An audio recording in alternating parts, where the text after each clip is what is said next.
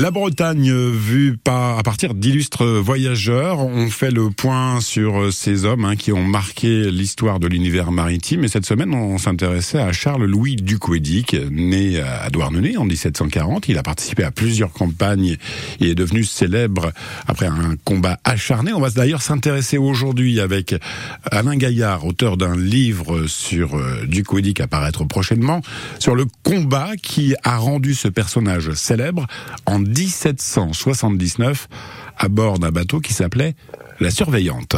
Duquedi, qui est toujours euh, le commandant de la frégate dont il avait assuré euh, la construction, la frégate La Surveillante.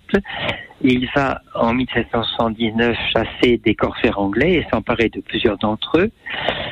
Et au mois d'octobre 1779, il part pour une nouvelle mission pour surveiller euh, la Manche.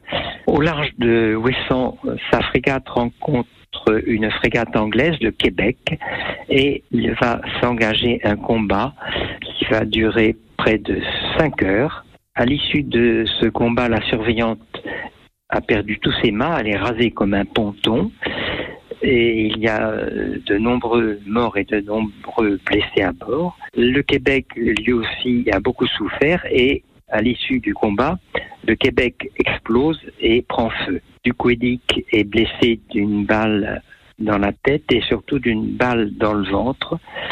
Il donne l'ordre à son équipage de sauver les marins anglais du naufrage.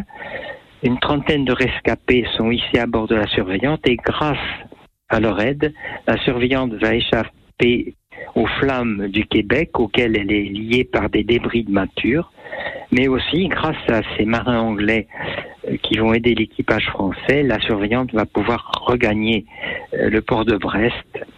Ce combat qui a été absolument dantesque euh, va rendre célèbre Duquedic que l'on baptise le Brave.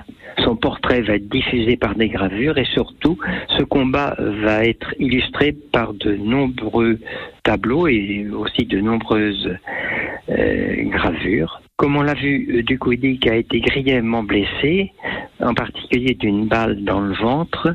Il va lutter contre la mort pendant euh, près de trois mois et va décéder au début de l'année 1780. Il est enterré dans l'église Saint-Louis de Brest. Le roi demande alors que l'on érige sur sa tombe un mausolée, mais ce mausolée sera vandalisé lors de la Révolution, mais restauré sous l'Empire. L'église n'existe plus car elle a été détruite pendant les bombardements de la Seconde Guerre mondiale. Voilà, Alain Gaillard, qui est à retrouver donc euh, évidemment sur notre site internet concernant ce, témoignage euh, sur Charles-Louis Ducouédic. Euh, un livre donc est à paraître prochainement. Toutes les infos sur francebleu.fr.